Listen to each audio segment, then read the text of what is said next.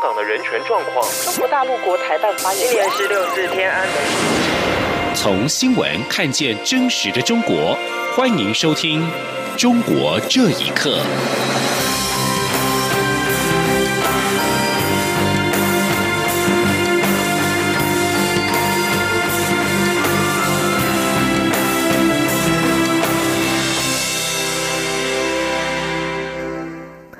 各位好，欢迎收听《中国这一刻》。国防部在十二号证实，共军的航空母舰辽宁号编队及所属五艘护卫舰四月初离港之后，在黄海、东海航训。十一号由东海航经宫古水道之后，十二号由台湾的东部外海经南部海域继续往南航行。而根据飞机守望在今天的资讯显示，美军 RC 幺三五 W 电侦机、P 三 C 反潜机各一架，今天也先后现踪在台湾的南部海域。这是美国的军机不到三。周内第十度出现在台湾周边空域，国防部发言人史顺文少将表示，有关台海周边海空域，国军都全程掌握。国防部的智库国防安全研究院资源与产业研究所长苏子云在十二号受访表示，六天前日本防卫省公布了两艘俄国巡防舰穿越对马海峡，并且航经台湾的东部海域，而共军的辽宁号也同样航经东部海域，评估演训的地点是菲律宾海。而且可能和俄国联动。苏子莹认为，菲律宾海域将会成为美国和中国的第二战场，因为菲律宾海是中国战略核动力潜舰发射战略导弹的海域。中共核潜舰在南海无法直接攻击美国本土，一定要穿越巴士海峡到菲律宾海。而这也是为什么最近美国的电侦机频繁的现踪在巴士海峡的原因，目的是为了监测中国的潜舰动态。俗称武汉肺炎的 COVID-19 疫情持续延烧。中国广东省爆发和奈及利亚侨民有关的病例之后，在当地非洲侨民遭到驱逐，沦落街头。路透社报道，非洲国家驻中国大使十二号发出了联合信，抱怨非裔人士在中国遭到了歧视，并要求中国立刻停止对非裔人士的不人道待遇。中国外交部今天虽然声称对歧视是零容忍，但是在一段微博广传不准黑人进入素食店的影片。中显示，非洲人在中国遭到歧视，并非空穴来风。请听以下的报道。为了防堵武汉肺炎，中国加强了对外国人入境和边境管控措施。但是有报道指出，广州市这几天有非洲人被房东赶出公寓，违反国际公约与惯例，扣押非洲公民护照，即使经检测呈阴性反应，仍被强迫隔离，甚至无端扬言取消非洲人的签证，并逮捕、拘留或驱逐出境，严重侵犯人权。根据法国国际广播电台报道，广东省爆发歧视非洲人的风波，是因为在四月初，广州市五名奈及利亚人在确诊后拒绝接受隔离，甚至将一名中国年轻女护士打伤，引起中国网民愤慨。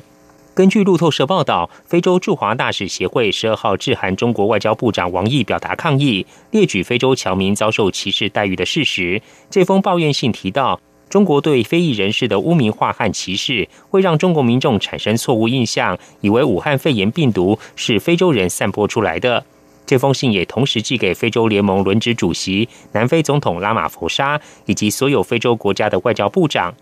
在这些非裔人士受歧视情节被披露后，奈及利亚、加纳、肯亚等国外交部及国会先后要求中国做出解释。其中，奈及利亚驻广州总领事更曾赶往事发现场，与当地防疫人员发生争执，甚至抢夺奈国公民的护照。此外，非洲联盟也已向中国提出关切，并召见中国驻非洲联盟使团团长刘玉玺，表达严重关切。中国驻新巴威大使馆于当地时间十一号透过推特声称，广州出现的问题是独立事件，中国平等对待所有人，不分中外。中国外交部今天十三号虽然声称对歧视零容忍，但根据一位中国网民在微博公布的影片，疑似位于广州市的某家麦当劳贴出公告，不允许黑人进入店内。麦当劳中国公司事后在影片下方回复表示，麦当劳获悉后立即展开调查，该餐厅被责令立即停止相关操作。央广新闻整理报道。中国官方的武汉肺炎疫情资料是否真实，一直具有争议性。根据自由亚洲电台报道，美国企业研究所学者实践道十号公布了他的研究模型，推估中国除了湖北以外的武汉肺炎感染者应该有将近三百万人。由于美国各州扩大检测并公布检测资料，但是中国官方从不曾公布总检测数量，实践道批评这更加凸显中国的资料不可信。请听以下的报道。武汉肺炎疫情从中国开始，逐渐造成了全球大流行。而尽管中国官方一再强调，疫情爆发以来，中国秉持公开、透明以及负责任的态度和各国分享资讯。不过，中国公布的疫情的数字仍是备受质疑。长期研究中国经济与官方统计资料的美国企业研究所学者史建道表示，根据中国官方媒体报道的资料推估。在湖北省全省关闭之前，最少有一百二十万人离开。按照感染率百分之二点三，应用意大利的疫情模型估算，这些人在中国采取严格措施之前，已经在全国流动至少二十一天，而推估有将近三百万人遭到感染。他说。The outside of Hubei case doesn't make any sense arithmetically. 我的统计模型推测估算，中国感染新冠病毒的案例是将近三百万人，所以我认为中国官方说在湖北以外的确诊病例只有约一万五千多例，一点都不合理。时间呢表示，中国官方的资料是不可信的，关键是在于中国从来没有公布过检测的数字。他说：“They did it on purpose. They didn't want to know.” 他们不大规模检测的做法是故意的，因为他们不想知道，即使是在疫情严重的湖北，人们都无法想做筛检就做筛检。所以，我不认为北京的中央政府知道真实的数据，因为他们根本就没有做到能知道真实数据的检测规模。而根据美国约翰霍普金斯大学统计，美国目前已经有超过四十七万人确诊，中国的官方资料则有超过八万两千例。根据民间团体冠状病毒疾病追踪专案搜集美国各州卫生部的统计资料显示，截止到十号，全美检测的数量已经超过两百三十万人。而根据中国卫健委的官网，中国直到四月一号才开始公布无症状感染者的人数。也就是说，美国是筛出病毒带源者就算确诊，而中国是无症状感染者不计入确诊的人数。史坚道认为，中国并没有大规模的检测，却把中国公布的数字跟其他国家相比，然后根据这样的数字说中国疫情受到了控制。这种做法并不科学，而且有误导之嫌。央广新闻整理报道。任天堂的热门游戏《动物之森》在台湾译为《动物森友会》，在推出了短短三个星期之后，突然被中国各电商网站全面下架，理由是涉及政治敏感内容。公民记者周树光表示，《动物之森》让使用者拥有自主权，这在一言堂的中国被封杀是必然的事。请听以下的报道：武汉肺炎肆虐之际，许多无法外出、待在家里防疫的民众会玩网络游戏打发时间。任天堂三月份推出的游戏《动物之森》在全球引爆热潮，玩家可以在无人岛上打造属于自己的空间。也可以到其他人的岛上交流，更可以把自己的创意设计放到网上分享。不过，四月十号传出游戏在中国电商平台被全面下架的消息。在游戏里的众多设计图中，被频繁转发的是一幅祭奠中国国家主席习近平及世界卫生组织总干事谭德赛的图片，图中央还摆放着巨大的“武汉肺炎”字样。香港众志秘书长黄之锋也曾经贴出写有“反送中抗争”口号的设计图。游戏玩家 Steven 接受自由亚洲电台访问时说：“因为《动物之森》呢，里面是允许玩家自己设计一些图案汇入到游戏里面，并且展示给别人看。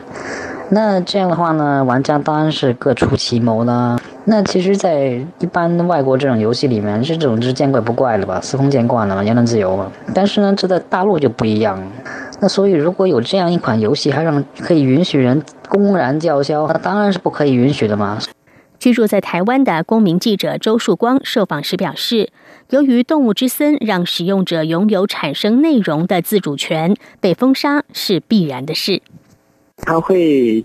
坚持一人的价值观，所以他们并不会对言论方面有一种宽容的态度。他们担心这些言论能够形成其他的独立的组织，然后对他们产生威胁。他们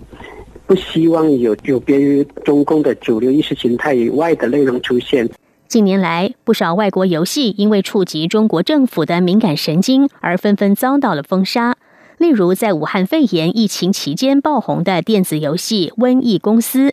日前被中国苹果应用商店下架。周曙光表示，习近平上台以来，加强严控意识形态，使得大批网民自发的去举报和主流意识形态不同的内容。但从《动物之森》的成功可以看出。鼓励用户发挥自主性的游戏，还是受到民众的欢迎。央广新闻整理报道：有武汉肺炎疫情发烧人之称的武汉中心医院急诊科主任艾芬，至今失联已经两周。无国界记者组织近日公开呼吁，中国政府应该尽快说明艾芬的近况。美国之音中文网报道，无国界记者组织发表声明指出，澳洲电视时事节目《六十分钟》率先披露艾芬失踪，显然是因为他接受《人民日报》旗下杂志《人物》采访的时候，批评了官方审查疫情通报的结果。声明表示，艾芬受访而在三月十号出刊的这期杂志，很快的就从书报摊被撤下来，采访内容也在杂志官网被删除。然而，已经被网友复制的内容被其他网友继续传播，但艾芬的家人和同事担心他会因为这篇文章被捕。这项声明提到，美国政府资助的自由亚洲电台已经证实无法联系上艾芬。虽然他的微博账号依然活跃，也发布了几条看似令人安心的讯息，但是真实性受到质疑。同时，在过去两个月内，与武汉肺炎疫情有关的中国三名记者，还有三名政治评论员也遭到逮捕。二零一九年的十二月三十号，艾芬和几位同事首先发出了警告，称武汉出现一种类似 SARS 的病毒。但是八位吹哨人之一的医师李文亮事后被指控散布谣言，而被警方传唤训斥，后来因为感染病毒而逝世。中国公民运动家、法律学者许志勇二月因为呼吁中共总书记习近平让位被捕之后，拍摄许志勇纪录片的中国导演陈家平传出三月初在北京被控煽动颠覆国家政权，遭到指定居所监视居住。关注中国维权人士的脸书专业“南方傻瓜”关注群今天公布了讯息，指陈家平被拘至今已经三十九天，一直无法见到律师和家人。而在纪录片尚未公开之下，拍摄的素材已经被查抄一空。南方傻瓜关注群并转发了陈家平妻子的信件，指他一个多月来一直配合海淀公安要求封口，写信劝说丈夫妥协，但是却连探视都无法如愿。因此，他决定在四月十二号陈家平五十岁生日当天打破沉默，以公开信的形式告知外界丈夫的情况。信件显示，陈家平的妻子曾经在四月六号草拟信件，向海淀警方说明对煽动颠覆国家政权罪的疑义，丈夫拍摄许志勇纪录片的出发点，以及作为一个艺术家有自由表达的权利等等，并强调，只要许志勇一天没有被剥夺政治权利，任何拍摄他的行为就不能被冠以罪名。陈家平是中国的诗人和纪录片导演，曾经为北大线上青年网站学术频道“中国学术城”主编，中国学术网站的创办人。武汉肺炎的疫情蔓延，中国大陆家电企业经营环境严峻，部分厂商复工不久就再次放假。海信集团拟计划裁员超过万人的消息也不胫而走。根据中国财新网十二号报道，有多名海信集团内部人士透露，海信已经启动裁员计划，裁员规模将会超过万人，裁员将于五月底之前全部完成。星岛日报今天报道，海信虽然澄清了上述传闻，却指称家电行业国内外市场都出现大规模下滑，而海信海外业务收入占集团整体营运收入超过四成。营经营的形势严峻。不过，海信集团发布声明指出，网络有关海信定量裁员的讯息并不属实。新岛日报报道指出，除了海信之外，大陆家电企业美的集团董事长方洪波二月曾经发表公开信指出，今年开局确实是格外挑战，经营风险激增，但今年不会因此裁员，也不会降薪。报道转述大陆家电行业分析师刘步成说，今年整个家电行业面临有史以来最严峻的一年。广东部分企业由于海外订单减少，复工不久就再次放假，而也有一些小公司已经倒闭。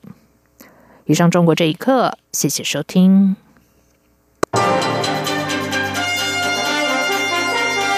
这里是中央广播电台台湾之音。